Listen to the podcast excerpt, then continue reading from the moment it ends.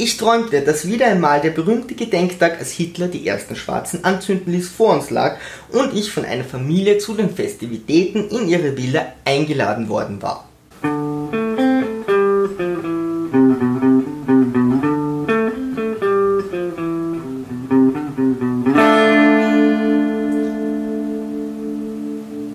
Ahoi liebe Kreativskeptiker, ich bin HG Somebody Else und heiße euch zu meinem Medley Challenge Prodigy Tales herzlich willkommen. Heute, als Hitler die ersten Schwarzen anzünden ließ. Nach mehreren Stunden Anreise erreichte ich endlich die Villa der Familie.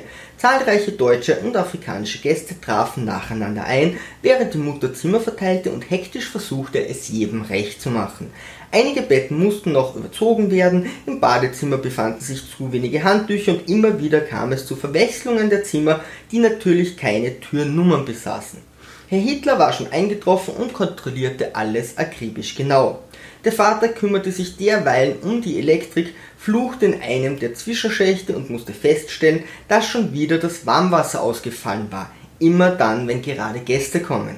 Die Oma stand hinter einem Berg aus Kochbüchern gestresst am Herd, hantierte mit Hühnchen, Fisch, Lamm, Schaf, Hammel, Krokodil und Schlangenfleisch, Schmorgerichten, Fleischspießen, Tabule, Erdnusseintopf, Kichererbsen, Fladenbrot, Mokka, Pfefferminz, Kokos, Datteln, Mandeln und Honig herum und fluchte entkräftigt darüber, was diese Schwarzen heutzutage alles so essen würden.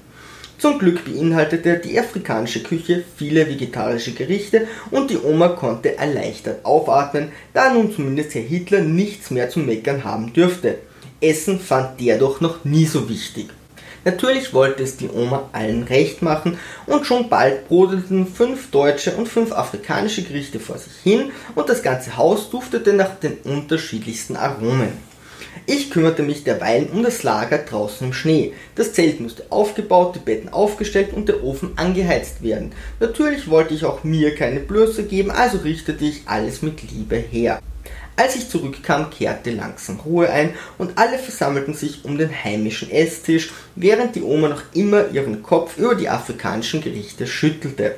Herr Hitler hielt wie immer die Ansprache, fasste sich dank dem duftenden Essen kurz und schon wurden die Speisen herumgereicht. Keiner ließ es sich nehmen, eines der hervorragenden Gerichte der Oma nicht zu verköstigen, und bald schon weiteten die ersten Gäste erschöpft ihre Gürtel oder öffneten den obersten Knopf ihrer Hose. Bei einem Verdauungsschnäpschen wurde noch ein wenig geschwatzt, bis die ersten zu Bett gingen, um sich zu schonen oder noch ein wenig Kraft zu danken. Es wurde ruhig im Haus, bis es endlich soweit war. Ich versammelte alle schwarzen Gäste und führte sie nach draußen, wo uns Herr Hitler noch viel Glück wünschte. Dann stapften wir durch den Schnee zu unserem Lager, dessen Standort den Weißen natürlich unbekannt war. Ich ging mit einigen Mitstreitern noch einmal die Regeln der Festigkeiten durch, die ganz simpel waren. Wir durften den Feind im Familienhaus ausspionieren und die Weißen mussten unser Lager finden. Keiner von uns durfte etwas tun, bevor nicht einer von jenen, die sich schon im Haus befanden, einen von uns anzünden würde.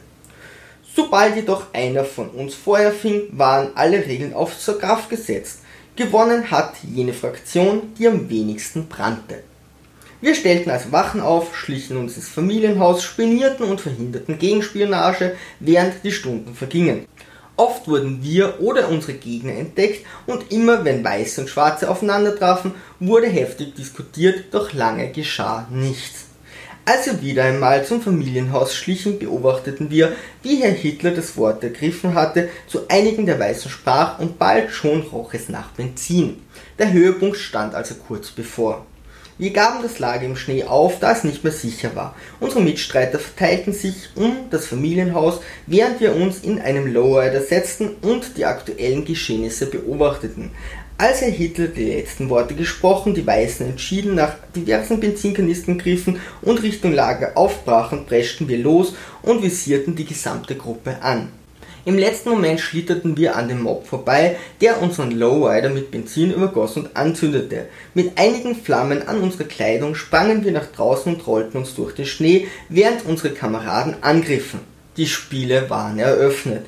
Ich kam vor der Mutter des Hauses zu stehen, die mir natürlich sofort ihren Benzinkanister über den Kopf schütten wollte. Ich wich geschickt aus, gab ihr etwas von ihrer eigenen Medizin zu schmecken, übergoss meinerseits ihren Leib mit der zähen Flüssigkeit und zündete sie triumphierend an. Der Ärger in ihrem entflammten Gesicht unterdrückte die Schmerzen, während der Kampf um das Haus gänzlich entbrannte. Unsere Gegner fokussierten stümperhaft einzelne Opfer, während wir kurzerhand das gesamte Haus anzündeten. Viele der Weißen waren noch in ihren Betten oder hatten sich gerade zum finalen Schlag vorbereitet und mussten nun entflammt und gedemütigt aus dem Haus stürmen und sich im Schnee löschen. Unser Sieg war bombastisch. Während gegen Ende beinahe alle Weißen brannten, standen in unseren Reihen lediglich eine Handvoll Mitstreiter und der Lowrider in Flammen.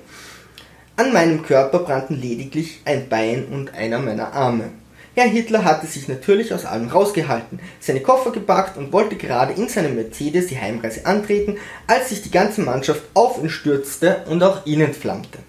Schließlich gestand die Niederlage der Weißen ein und schnell halfen wir alle, uns zu löschen. Die Oma hatte es am schlimmsten erwischt und meckerte ein wenig über die feige Taktik der Schwarzen, doch bald hatten sich die Gemüter wieder beruhigt. Wir leckten unsere Wunden und beglückwünschten uns bald gegenseitig für raffinierte Manöver oder geschickte Einzelattacken.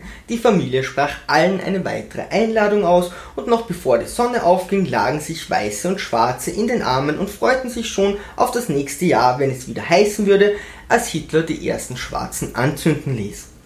Als ich aus meiner Tiefschlafphase in den Halbschlaf überging, dachte ich mir, ich sollte diese Geschichte aufschreiben, da sicher noch niemand geträumt hat, dass man diesen Gedenktag tatsächlich nachspielen würde. Erst als ich vollständig erwachte, bemerkte ich, dass es den Tag, als Hitler die ersten Schwarzen anzünden ließ, gar nicht gibt.